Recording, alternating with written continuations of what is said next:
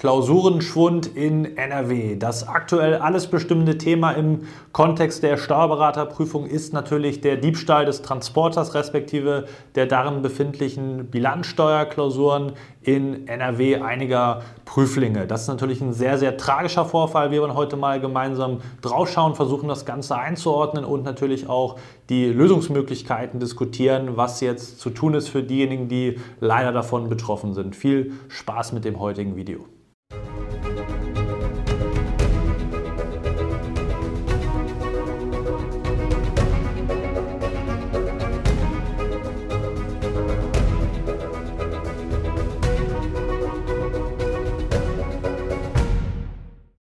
Und damit hallo und herzlich willkommen zum heutigen YouTube-Video. Der Diebstahl der Prüfungsklausuren in NRW ist natürlich in aller Munde ein sehr, sehr tragischer Vorfall. Zu Beginn erstmal an alle unmittelbar betroffenen Prüflinge ganz, ganz viel Kraft für die Phase, die jetzt vor euch steht, für die Entscheidung, die ihr treffen müsst. Das ist sicherlich keine einfache Situation und deswegen wünschen wir euch dafür natürlich alles Gute. Wir wollen natürlich heute drauf schauen, das Ganze ein bisschen einordnen.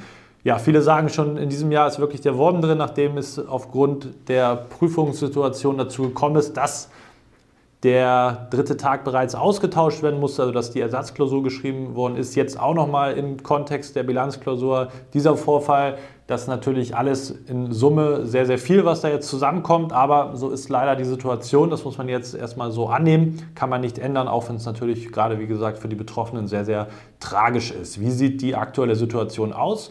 Auf Basis mündlicher Überlieferung, ich habe es noch nicht in schriftlicher Form gesehen, ist aktuell die Lage so, dass die Betroffenen jetzt das Wahlrecht bekommen, entweder in der 50. KW, also in drei Wochen, die Bilanzklausur nochmal nachzuschreiben, also eine neue Bilanzklausur versteht sich, oder kostenlos von der Prüfung zurücktreten können ohne einen entsprechenden Fehlversuch.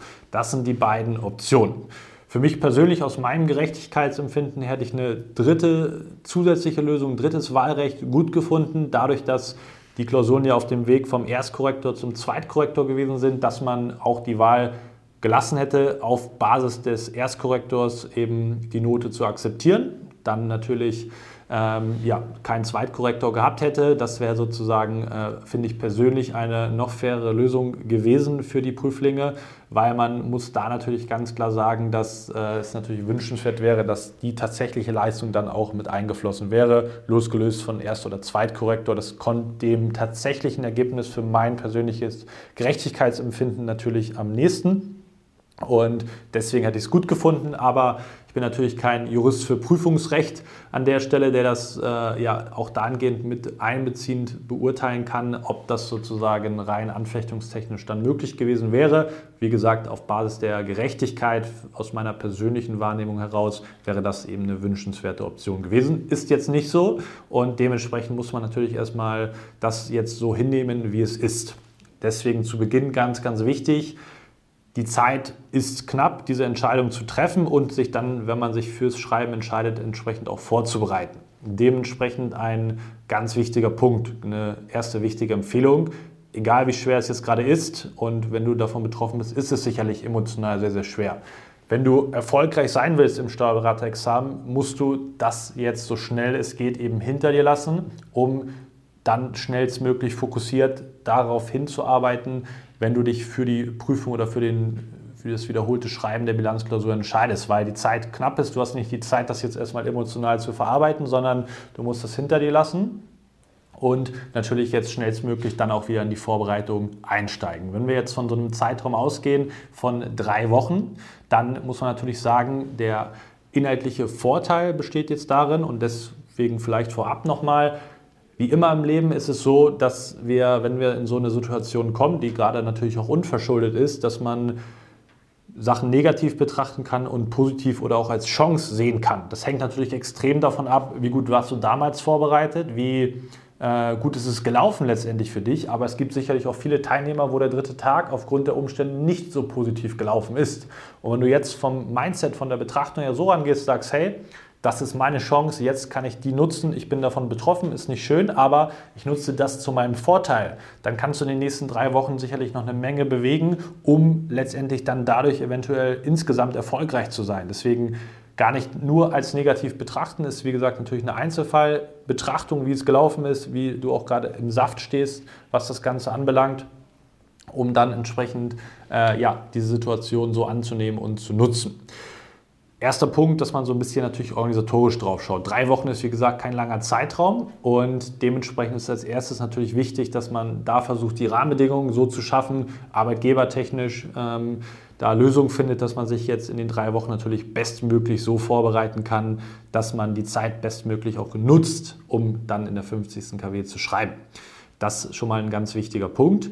Dann inhaltlich von der Vorbereitung her. Der Vorteil ist natürlich, wie ich äh, eben schon kurz sagen wollte, Du kannst dich jetzt wirklich auf einfach konzentrieren. Das ist anders als im Oktober, als du sozusagen alles parallel beherrschen musstest. Ja, du hast dich natürlich dann konsequenter vorbereitet, aber ich hoffe, du hast schon so ein bisschen angefangen mit der mündlichen Vorbereitung, dass du vielleicht da auch ein bisschen im Saft stehst, auch was die steuerlichen Themen anbelangt. Hast du jetzt, dadurch, dass es isoliert betrachtet ist, natürlich schon die Möglichkeit, dich sehr, sehr spezifisch vorzubereiten, auch wenn der Zeitraum knapp ist. Das heißt, wenn man das mal so betrachtet, bei drei Wochen, Pi mal Daumen, drei Klausuren pro Woche, würdest du ja neun Klausuren, Übungsklausuren nochmal schreiben können, um dann sozusagen zu sehen, dass das natürlich einem quasi voll Klausurenkurs entspricht. Die sind ja in der Regel so roundabout 30 Klausuren. Ne? Wenn, das, wenn das jetzt äh, auf die Bilanzklausur runtergebrochen betrachtet ist, sind sozusagen zehn Klausuren ein voller Klausurenkurs, wenn man das so betrachten möchte. Das heißt, du hast da schon die Möglichkeit, gut nochmal in die Frequenz reinzukommen. Natürlich musst du jetzt zusehen, eine gute Mischung zu finden zwischen der Klausurroutine, da schnell wieder in den Rhythmus zu kommen, und der Stoffvermittlung, weil je nachdem, wie du die letzten Wochen genutzt hast, viele sicherlich nicht mehr im Saft stehen werden. Und da gilt es natürlich jetzt keine Zeit zu verlieren, möglichst schnell reinzukommen. Auch da muss man natürlich individuell drauf schauen, aber grundsätzlich ist es natürlich wichtig, schnell in diesen Rhythmus reinzukommen. Man hat jetzt nicht die Zeit, erstmal die gesamte Theorie zu wiederholen, dann noch eine Klausur zu schreiben, sondern es muss natürlich parallel laufen, wenn du da auf einem entsprechenden Level performen möchtest. Das sind sozusagen die ersten inhaltlichen Punkte, die man natürlich damit einbeziehen muss, berücksichtigen muss, neben dieser mentalen Geschichte. Da, wie gesagt, ganz klar die Empfehlung ist jetzt leichter gesagt als umgesetzt, das verstehe ich natürlich auch. Nichtsdestotrotz ist das jetzt die Herausforderung, die du meistern musst, um dann daraus erfolgreich hervorzugehen. Und dann muss man natürlich auch schauen, je nachdem, wie man insgesamt dasteht, erster, zweiter Tag, wie ist es gelaufen in Summe. Man hat ja grundsätzlich abgegeben, möchte man jetzt eben in die Situation kommen, dann zu sagen, ich trete zurück, ich bereite mich insgesamt nochmal neu vor. Das sind viele schwierige Fragen, vor denen man jetzt steht.